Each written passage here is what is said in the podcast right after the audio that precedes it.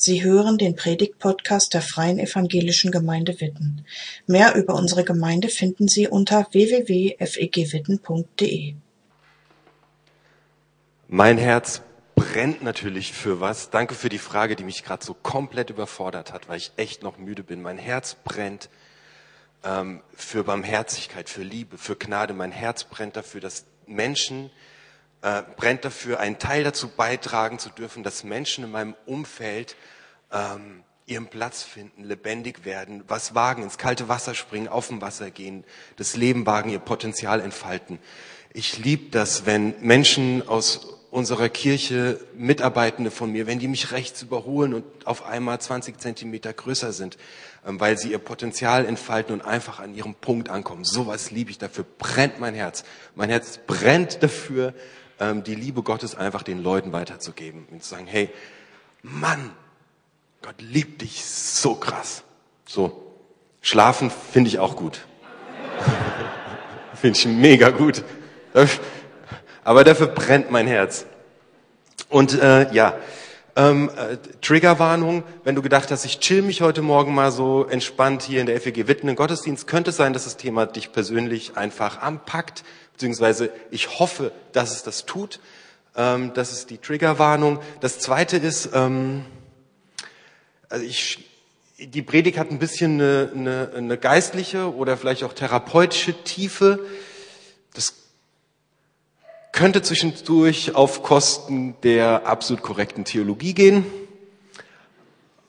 Man müsste einfach großzügig sein. Also ich bin Gemeindegründer.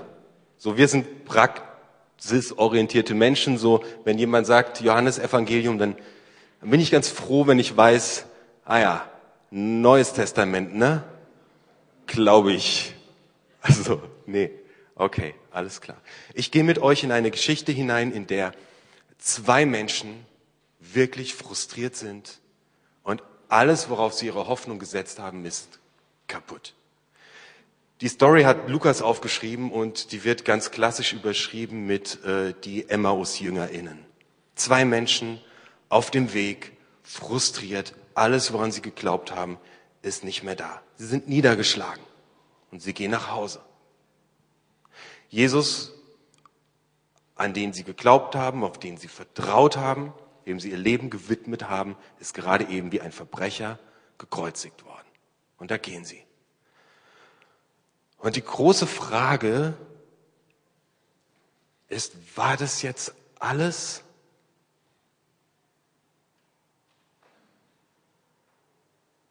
Das Coole ist, die gehen nach Emmaus und ich habe mal nachgeschaut und da sind wir relativ theologisch auf der sicheren Seite, das ist easy. Emmaus bedeutet übersetzt äh, warme Quelle. Also Quelle und Quelle ist das Leben. Zwei Menschen sind unterwegs aus diesem Grundgefühl, war das jetzt alles im Leben? Reinhaus, das neue Sido-Album, Chips auf der Couch, zum, zum Leben, zur Quelle. So, das ist die Grundgeschichte. Und Jesus begegnet ihnen und sie erkennen ihn nicht. Und ich hole nur ein paar ganz kleine Verse raus, ähm, über die ich heute sprechen möchte. Also die jammern und sagen, ach Mensch, das war alles doch nicht so, wie wir gedacht haben. Und Jesus sagt zu ihnen, was seid ihr doch schwer vom Begriff? Warum rafft ihr euch nicht endlich auf zu glauben, was die Propheten gesagt haben? Musste der versprochene Retter nicht dies alles erleiden und auf diesem Weg zu seiner Herrschaft gelangen? Und Jesus erklärte ihnen die Worte, die sich auf ihn bezogen, von den Büchern Moses und den Propheten angefangen durch die ganze heilige Schrift. Und das machen wir jetzt.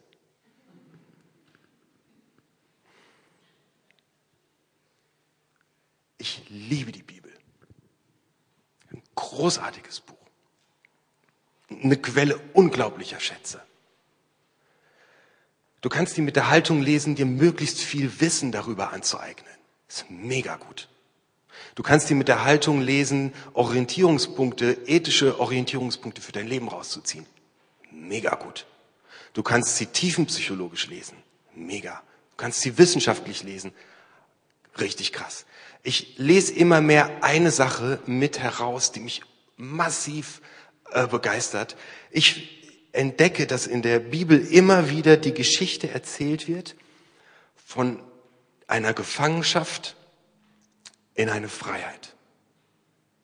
Von einem Fremdbestimmtsein in eine Freiheit. Die große Geschichte, die die Bibel immer wieder erzählt, ist eigentlich die Geschichte von Gefangenschaft oder Fremdherrschaft in Freiheit. Oder noch besser, eigentlich ist es die Geschichte von der Freiheit in die Gefangenschaft, in die Freiheit. Schnall dich an, wir gehen ganz an den Anfang. Wir gehen ganz nach vorne. In den Moment, in dem dieses Leben auf dieser Erde beginnt. In den Schöpfungsbericht, der uns was sagt darüber, wer wir sind, in Bezug auf uns selbst, auf Gott und auf andere. Und da ist Gott und er macht sich die Hände schmutzig mit Erde und er formt dich. Und er bläst dir seinen Atem ein und da stehst du und es ist der absolute Hammer. Und das Einzige, was Gott zu dir einfällt, ist, boah, du bist sehr gut. Und da stehen Adam und Eva und sagen wir, wir beide stehen da in diesem Garten und sie treffen eine Entscheidung. Sie treffen die Entscheidung vom Baum der Erkenntnis von Gut und Böse zu snacken.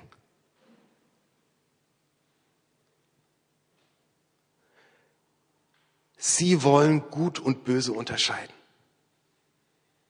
Sie wollen selbst beurteilen. Sie wollen selbst bewerten. Es gibt ein Bewertungssystem, in dem Sie aktuell gerade leben. Du bist sehr gut. Yahweh, Gott, der Schöpfer, sagt, ich habe die zu meinem Ebenbild gemacht. Yahweh heißt, ich bin, der ich bin. Du bist, die, die stehen da im Modus, ich bin der, ich bin die, die ich bin. Und ich bin sehr gut. Paradiesischer Zustand. Sie treffen die Entscheidung, selbst zu bewerten, selbst zu urteilen. Was ist gut, was ist böse, was ist schön, was ist hässlich, was gefällt mir, was gefällt mir nicht. Das ist die neue Wirklichkeit, in der sie jetzt stehen. Und etwas sehr Krasses passiert. Scham hält Einzug ein bis dahin unbekanntes Gefühl. Sie checken, wow, wir sind nackt. Und sie schämen sich auf einmal. Ey, ich finde, diese Geschichte ist so krass im Heute zu Hause. Ich like und ich dislike. Ich bewerte kontinuierlich. Ich vergleiche mich mit anderen Menschen. Wir leben in einer Welt, in der es überhaupt gar nicht mehr möglich ist, ohne zu beurteilen und zu unterscheiden und zu bewerten, sich zurechtzufinden. Das beginnt in der ersten Klasse mit den Noten, die du bekommst. So, wir laufen kontinuierlich durch die Gegend und swipen durch Insta und beurteilen und bewerten und verteilen Herzen und entziehen Likes bei YouTube. Das ist so einfach die Wirklichkeit, in der wir leben. Und Scham kehrt ein. Ein Bruder erschlägt den anderen aufgrund von Neid und die Geschichte geht los. Weil Menschen ihre ureigene Identität verlassen. Einfach zu sein, bestimmt zu sein von Gott. Ich finde, das beschreibt richtig krass unsere heutige Lebenswelt. Und Adam und Eva verlassen das Paradies. Und Gott sagt zur Frau, dein Mann wird dich beherrschen. Und zur Frau, mühsam wirst du vom Ackerbau leben. Ab nun bestimmt ihre Umwelt, ihre Identität. Es beginnt eine blutige Geschichte. Es wird verglichen, es wird beurteilt, in Gut und Böse eingeteilt. Diese Geschichte ist so alt und bringt es doch auf den Punkt. So Identität, das, was wir sind, wird, wird uns von unserer Umwelt gegeben. Wir werden als Kinder unschuldig und in Freiheit geboren. Wir sind ein weißes Blatt Papier. Wie Adam und Eva im Paradies. Ich bin, die ich bin, ich bin, der ich bin. Sehr gut. Und dann beginnt das Leben, die ersten Wunden zu schlagen. Scham und Beurteilung kehren ein.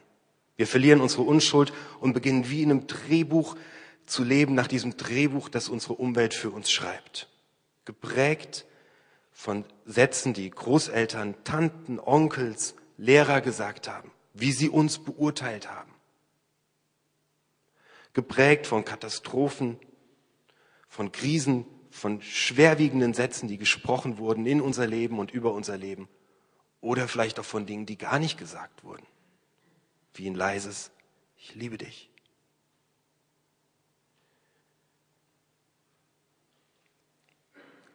Die ganze Bibel erzählt immer wieder die Geschichte von der Gefangenschaft in die Freiheit, von der Fremdherrschaft in die Freiheit. Das Volk Israel. Fremdbestimmt. Na klar, harmloses Wort für Sklaverei. Jemand von außen sagt ihnen, wer sie sind. Und Gott geht mit ihnen so einen krassen Weg. In die Freiheit, in die Identität, in das wir wissen, wer wir sind. Ich liebe das. Okay, gehen wir mal weiter. Ähm, ihr seid noch da? Ja, alles klar. Ich erzähle euch mal was über Jesus. Weihnachten steht vor der Tür. Oh, ich liebe das so. Ähm, es riecht nach Lebkuchen, dies, das, die Krippe. Ah, mega geil. Die Geschichte von Jesus ist überhaupt gar keine romantische, schöne Geschichte. Es ist eine Geschichte, die knallhart zeigt, wie die Umwelt einen Menschen prägen kann. Jesus wird in einem Stall geboren, weil da ist einfach kein Platz. Da, da ist niemand, der diese Familie aufnimmt. Versetz dich mal in diese Situation. Was macht das denn mit dir? Wenn du Hilfe brauchst von einer Kollegin oder von einem Kollegen und die Leute sagen, nee, sorry, ich habe keine Zeit, dir zu helfen. Nee, jetzt, nee, nein, es geht nicht. Nee, möchte ich nicht. Ah, wir lesen so schnell drüber weg, Mann, das tut doch weh. Da ist kein Platz für ihn. Er kann zur Clique nicht dazugehören. Er kommt da nicht rein. Jesus wächst ohne Vater auf. Jesus wächst ohne leiblichen Vater auf. Oder? Ich weiß nicht, ob der zweijährige Jesus ein, ein, geistlicher Überflieger war, der gesagt hat, nee, mein Papa ist Gott im, nee, der wächst halt ohne leiblichen Vater auf. Jesus flieht mit seiner Mutter und Josef nach Ägypten, weil da ein König ist, der ihn umbringen will. Er ist, er ist Geflüchteter. Würde Jesus, wäre Jesus als Jugendlicher zu einer Therapeutin gegangen, die hätte gesagt, ja klar, posttraumatische Belastungsstörung. Das ist Weihnachten. Jetzt stelle ich euch Jesus vor. Ich stelle euch jetzt mal kurz Jesus vor, okay? Jesus ist dieser Typ, der tut, was er denkt. Er überrascht, er hat die Kontrolle und er ist doch komplett Mensch. Wenn er auftritt, ist er voll da auf den Punkt. Keiner kommt an ihm vorbei. Er ist strotzende, unbändige Kraft. Er ist der Typ, der den Raum betritt und du wirst leise, weil du merkst, boah, hier ist Charisma. Er ist im Hier und Jetzt, er ist kraftvoll, er ist ansteckend. Er ist ein echter Mann und ich schaue diesen Jesus an und ich denke, wie so ein kleiner Junge, der über sein äh, Thomas Müller Panini-Bild drüber streichelt, ich will ein Autogramm von dir. Was für ein Typ. Jesus ist barmherzig. Knallhart barmherzig. Und, und clever. Der ist so clever. Der ist diese Frau, die verurteilt werden soll, die gesteinigt werden soll, weil sie mit dem falschen Typen im Bett war. Und es ist eine Situation, aus der gibt es keinen Ausweg. Und Jesus wird leise, wird still, geht auf den Boden und haut die Weisheit raus. Ist barmherzig und clever. Auf dem Punkt ist er da, wach. Total krass. Jesus ist achtsam. Da sind diese Kinder, die zu ihm wollen und, und, und die, die zu Jesus hinwollen. Und Jesus sieht die. Er geht runter und sagt, hey, darf ich Bayern oder Dortmund? Darf ich mit einer Barbie spielen? Und er segnet sie und ist für sie da. Er ist achtsam. Jesus ist aggressiv. Der kriegt mit, dass im Tempel Leute Geschäfte machen. Und flippt er komplett aus. Mit Vorsatz. Der macht sich eine Peitsche. Und dann fegt er da durch und haut die Tische der Händler um. Der ist aggressiv. Der ist voll da. Der ist volle Power. Ähm, ist er Todesangst am Kreuz vor seinem Tod. Ich will diesem Typen begegnen, der voll da ist, der mitreißende Dynamik ist, der Naturgewalt ist, zärtlich, wild, entschlossen, klar, barmherzig, demütig, achtsam, unzensiert, menschlich. Immer echt, immer er selbst, verrät sich nicht, steht zu sich, ist voll da. Was für ein geiler Typ. Boah! Schau dir mal die Geschichte an, die der hat. Und schau dir mal an, wer der geworden ist. Und weißt du was? Diese Person, die ich dir gerade beschrieben habe, das bist du. Das bist du. Jesus sagt, wer mich sieht,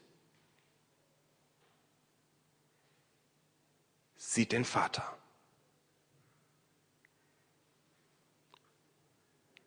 Und was steht im Schöpfungsbericht? Gott hat uns zur Ebenbildlichkeit erschaffen.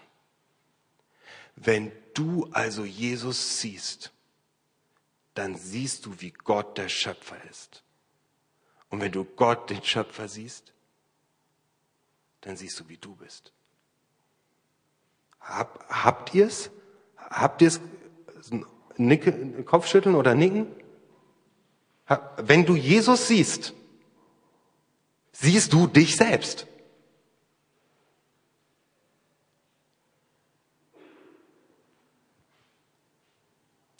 Das ist ja der absolute Hammer. Wie wurde Jesus, wie wurde Jesus so? Da habe ich richtig, habe ich ja richtig Bock drauf, das rauszufinden.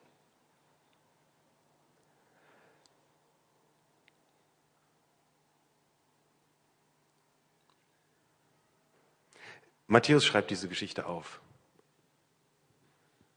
Matthäus rafft generell die Geschichte richtig krass, weil der Moment der Geburt Jesu bis zu dem Moment, an dem ich mit euch hin möchte, nämlich seine Taufe, das sind zwei Kapitel. Da wird das, was ich euch erzählt habe, erzählt. Mit dieser Kindheit, die Jesus hatte. Jesus kommt aus Ägypten zurück, geflüchteter, an den Jordan. Kleiner Fun fact, das Volk Israel, das von der Gefangenschaft, von der Fremdherrschaft in die Freiheit geht, tut das am Jordan, vielleicht an dieser Stelle.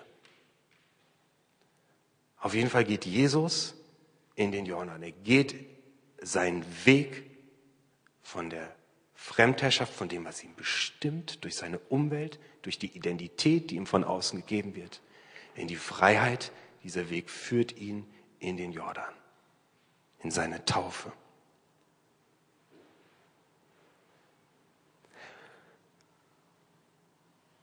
Er lässt sich taufen. Im Judentum ist die Taufe ein unglaublich wichtiges Ritual.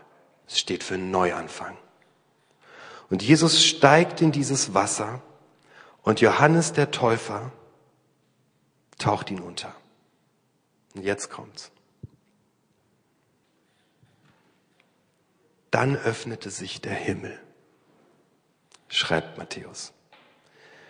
Und er sah den Geist Gottes wie eine Taube auf sich herabkommen. Und eine Stimme aus dem Himmel sagte, das ist mein geliebter Sohn. Ihm gilt meine Liebe. Ihn habe ich erwählt.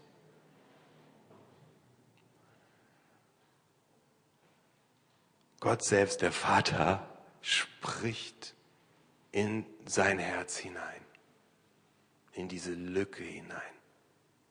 Ich liebe dich. Du bist mein geliebter Sohn. Das Unterwassertauchen steht für das Abwaschen alter Prägungen. Genauso wie das Kreuz. Es symbolisiert den Tod Jesu am Kreuz. Hey Leute, wir reden so oft, dass unsere Sünden vergeben sind, dies, das. Ja, ja, ja, mega gut. Eine Sache geschieht aber am Kreuz und in der Taufe auch noch. Alte Prägungen. Dinge, die über uns ausgesprochen wurden. Sätze, die sich in die Seele gebrannt haben, werden abgewaschen. Ich gebe dir einen kleinen Do-it-yourself-Tipp, weil das ist abgewaschen. Du bist frei. Es ist einfach unser Job, das zu checken und das Ding anzugeben, zu sagen, ja Mann, ich gebe mich nicht zufrieden mit, war das jetzt alles, sondern ich will leben. Ich entdecke an mir Sachen, über die ärgere ich mich ja mega.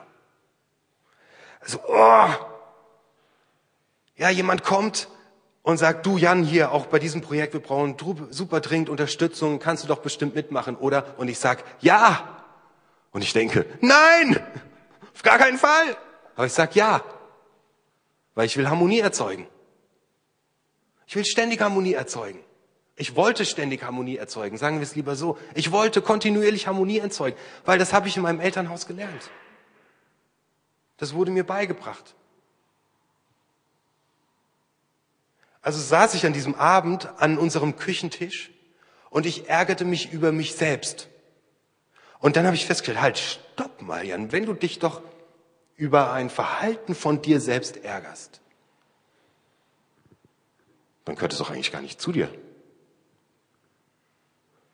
Und dann habe ich mir eine DIN A6-Karte genommen und dann habe ich da drauf geschrieben, ähm, hey, liebe Eltern, ich liebe meine Eltern über alles. Die Karte habe ich trotzdem geschrieben. Liebe Eltern, ich gebe euch die Harmoniesucht zurück. Habe ich bei euch gelernt, gehört nicht zu mir.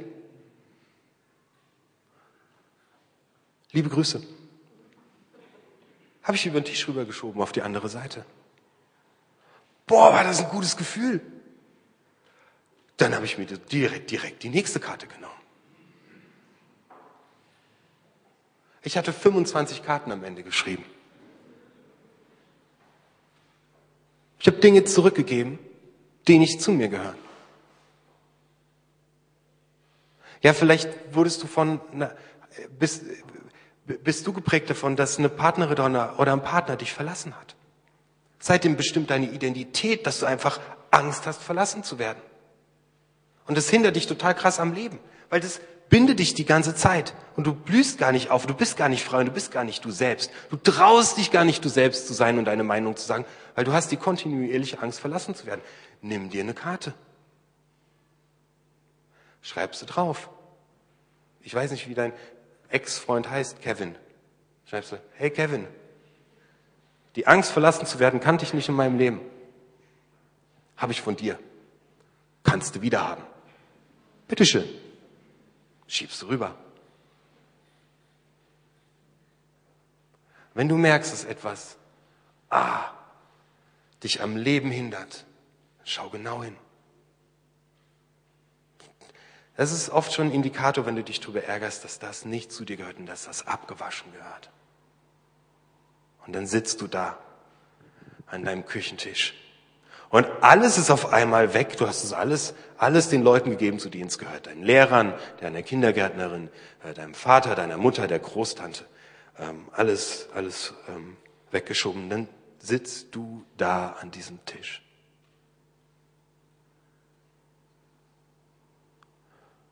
Und es ist abgewaschen.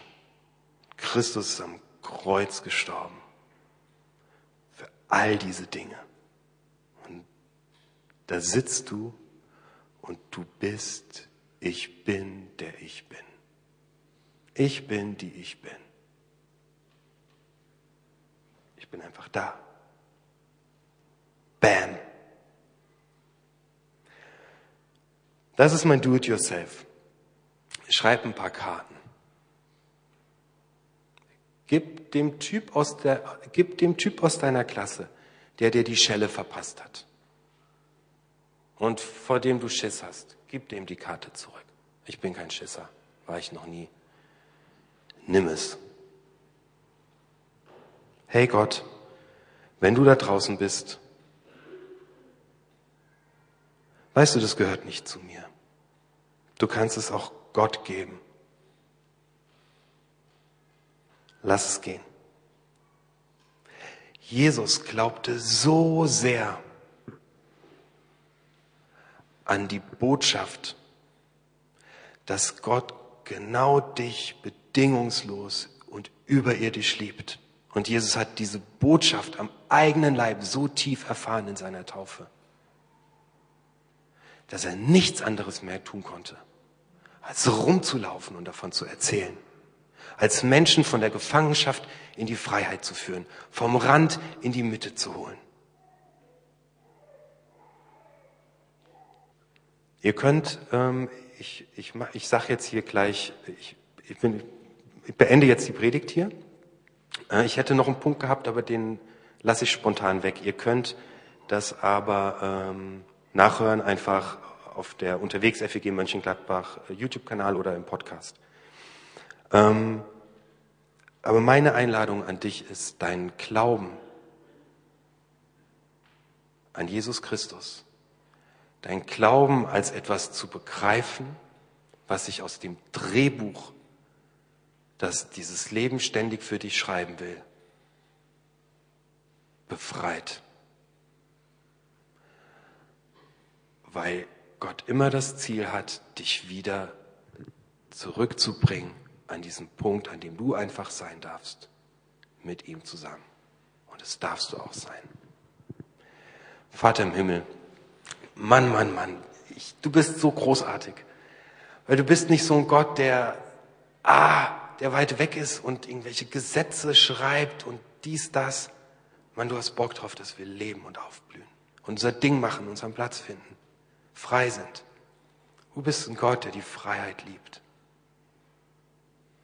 Du bist ein Gott, der ins Leben führt. Danke dafür. Danke, dass du uns bedingungslos liebst und uns deine Kinder nennst. Danke, dass wir leben dürfen und aufblühen dürfen und dass du uns zeigst, wie es geht. Amen. Danke fürs Zuhören. Sie wünschen sich jemanden, der ein offenes Herz und Ohr für Sie hat? Wir haben ein Team von Seelsorgern, das sich freut, für Sie da zu sein und vermitteln Ihnen gerne einen Kontakt. Anruf genügt unter Witten 93726.